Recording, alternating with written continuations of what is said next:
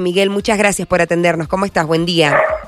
Buen día, ¿qué tal? Muy bien estoy. Gracias, gracias por sumarte a la charla y a la, y a la entrevista. Bueno, específicamente quiero que arranques contándonos qué es el bullying, qué acciones comprenden cuando hablamos de la palabra mm, bullying. Mi hijo dice- sufre bullying en la escuela, que a veces lo escuchamos tanto y queremos saber específicamente a qué se refiere.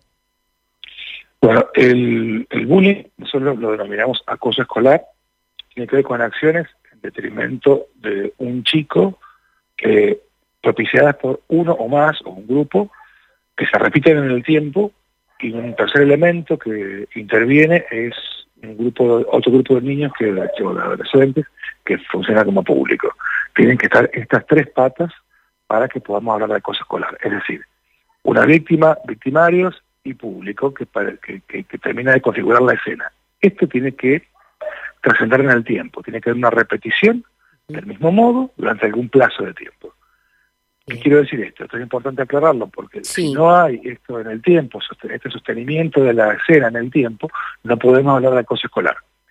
Podemos hablar de un episodio aislado, pero no podemos hablar de acoso específicamente. Cuando esto ya se repite, cuando esto ya eh, es algo que eh, empieza a suceder X cantidad de veces durante un plazo determinado de tiempo, entonces ya podemos sí decir que hay acoso escolar o bullying.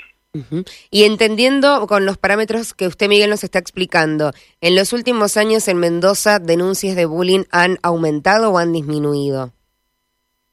Eh, específicamente en lo que es el nivel inicial y nivel primario, que es donde trabajamos nosotros, nuestra dirección, Sí. no tenemos, eh, tenemos una estabilidad. El año pasado, de los algo más de 14.000 casos en los que tuvo que intervenir nuestra dirección, eh, solamente el 3,3% fueron casos específicos de esto. Lo que hay que aclarar es que estas situaciones generalmente se resuelven en el aula por intervención del docente.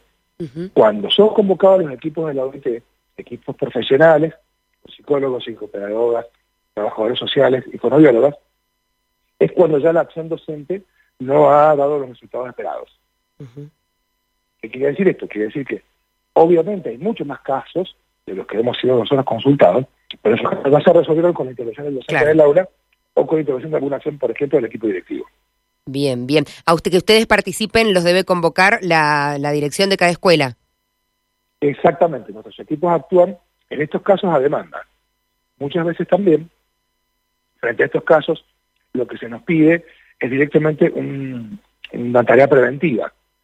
Por otro ejemplo, nosotros en el año 2021 trabajamos en alrededor de 250 talleres preventivos en las escuelas primarias y a nivel inicial de la provincia, y el año pasado pasamos los 800 talleres preventivos. Es decir, ahí cuadriplicamos la acción preventiva a demanda de las escuelas. Bien, bien. Eh, te consulto por un número que diste recién para, para que quede claro. Dijiste eh, 14.000 casos donde DOIT participó, pero que solamente el 3% correspondía a casos de bullying o algo así, interpreté. Es así, es así. ¿Significa Ahora, que los otros casos no, eh, no, no correspondían? No son casos de acoso escolar, son casos, por ejemplo, el 25% de los casos en los que fuimos convocados son casos relacionados con, eh, con ausentismo Mm, ah, ok, ok, ok, ok. Em, u otros trastornos de conducta también. Ahí tenemos alrededor de un 15%. Ujú, ujú.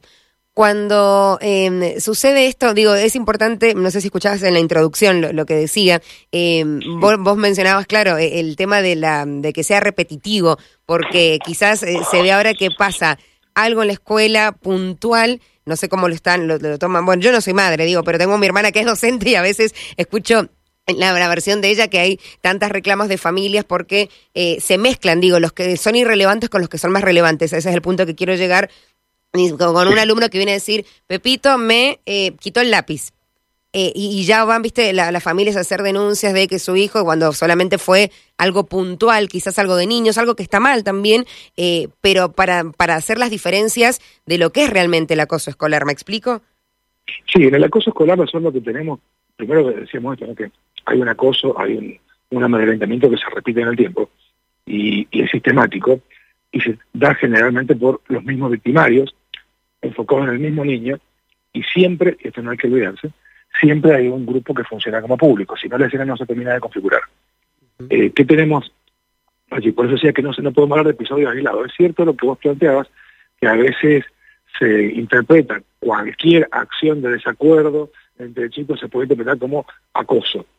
Bueno, ahí está el criterio docente para eh, abrir el ojo, digámoslo así, estar atento a lo que está pasando y poder discriminar si estamos hablando de un caso real o no. La intervención docente siempre está.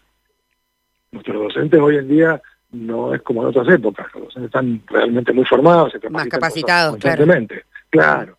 Entonces, la capacidad diagnóstica, por ponerle un nombre, que tiene un docente de las escenas, no es lo mismo que en otra época. Hoy en día el docente discrimina bastante bien en términos generales cuando se trata de un caso de acoso y cuando no. Bien. hay que decir que esta es una problemática que tiene más que ver con la población secundaria. No tengo un número de secundaria porque nuestra dirección interviene allí, pero sí es cierto que entendemos que allí es una, una problemática que impacta con más frecuencia. Bien, bien. Cuando eh, la escuela mm, convoca a DOIT para, para que pueda intervenir ante una denuncia eh, que fue planteada por el propio alumno, o en el caso de la primaria quizás ya está interviniendo la familia, ¿cuáles son las acciones a tomar? Digo, se, charla con los chicos, se charla con la familia, eh, las soluciones, apartar al chico, cambiarlo de curso de escuela, o, o cómo es el trabajo de DOIT en esos casos?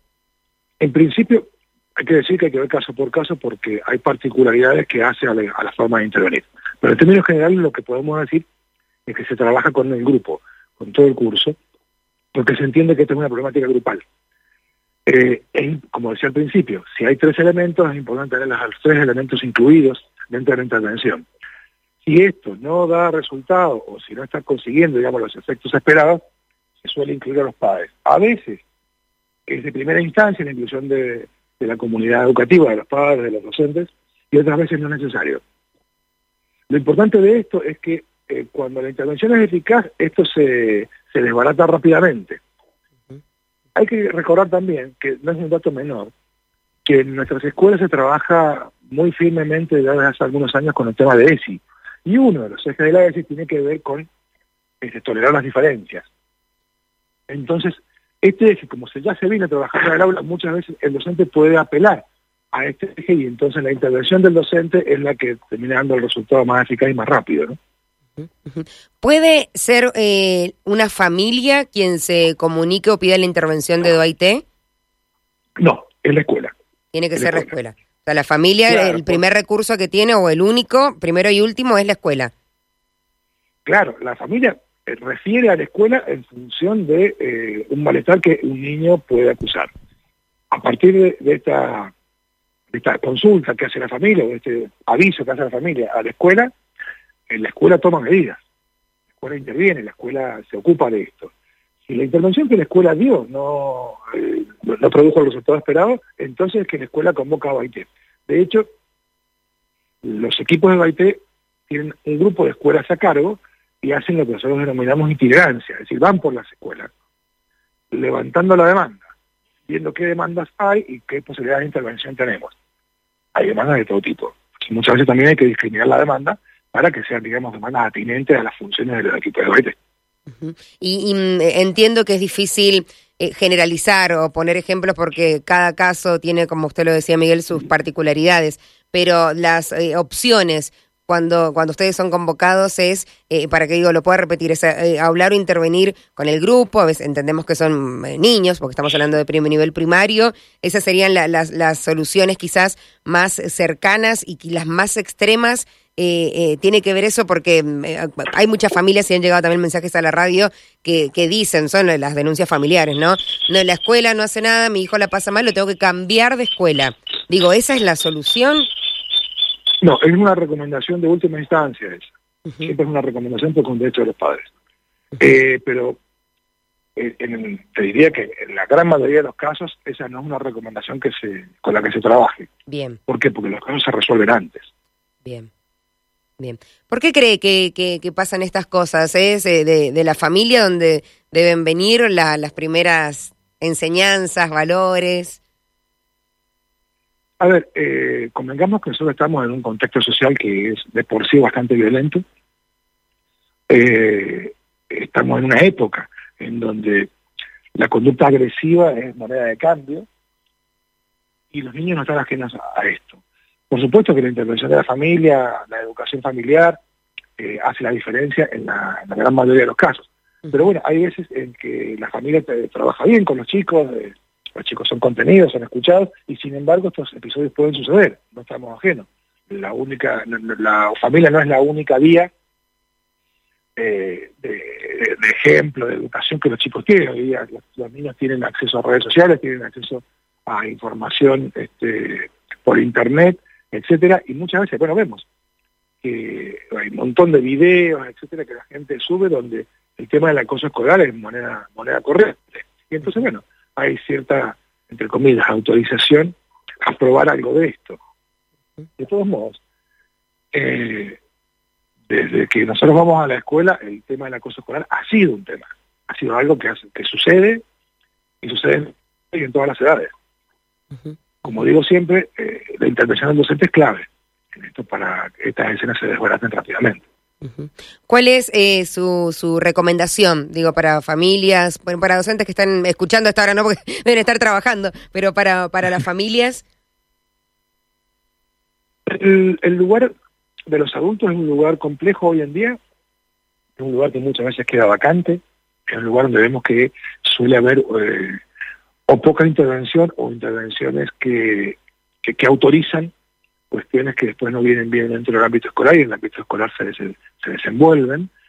es fundamental que nosotros los adultos, las familias en particular, vayamos ocupando el lugar que nos toca, de marcar que sí, que no, hasta dónde algo es viable y hasta dónde no. ¿Por qué? Porque los chicos están en formación. Los chicos no, no tienen una referencia siempre si el mundo adulto se corre del lugar y espera que la escuela actúe, resuelva y opere todas las veces y en todos los casos. Eh, el acompañamiento de los padres en, esto es clave, es clave.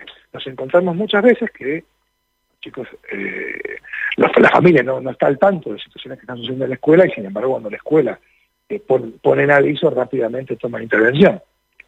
También es cierto que otras veces nos encontramos con lugares de adultos vacantes, adultos que no están operando como tales, y entonces es la escuela la que, la institución digamos que convoca a los adultos a, manifestarse y a, aparecer, digamos, en la escena para ser parte de la solución. Eh, nosotros siempre instamos a, la comunidad educativa, es decir, trabajamos con la comunidad educativa. Nuestros equipos son 56 distribuidos en toda la provincia, no son pocos profesionales, son 320. Y nos encontramos con las realidades más variopintas. Miguel, eh, para que los números sigan estables o bajos, en realidad pretendemos, por supuesto, y apuntamos a que bajen, eh, van a seguir, digo, para este 2023 con estas eh, charlas o campañas de prevención que mencionabas que han, se han hasta em, triplicado en los últimos años. Sí, por supuesto.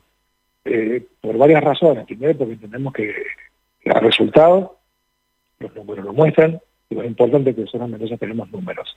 Y tenemos números que son ciertos, bastante ciertos números confiables. Eh, y además también porque la demanda escolar viene por ese lado. También es cierto que hay temas que se ponen de moda y entonces se nos demanda más algunas cuestiones que otras.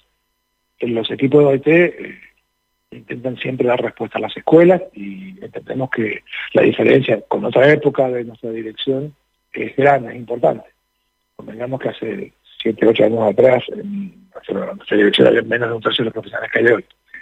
Y bueno, ha habido una apuesta de la parte del gobierno provincial en sumar profesionales a estos equipos porque entiende que bueno que hay problemáticas variadas y que tenemos que poder dar respuestas. Siempre es poco, esto quiero decirlo, siempre es poco, es la lógica de la frazada corta. Pero bueno, eh, de, de 112 profesionales que habían cuando ingresamos a la gestión, hoy ya tenemos 320, una formación importante en acción de estos profesionales, hay una capacitación continua de estos equipos, las escuelas cuentan con estos equipos, se da respuesta. Así que sí, la, fase preventiva para nosotros es clave para tener que hacer menos intervenciones de otro tipo. Bien. Miguel, te agradezco mucho por el tiempo, la comunicación y la explicación. A ustedes por el espacio como siempre, bueno, estamos a disposición. Muchísimas gracias, buena semana. Buena semana.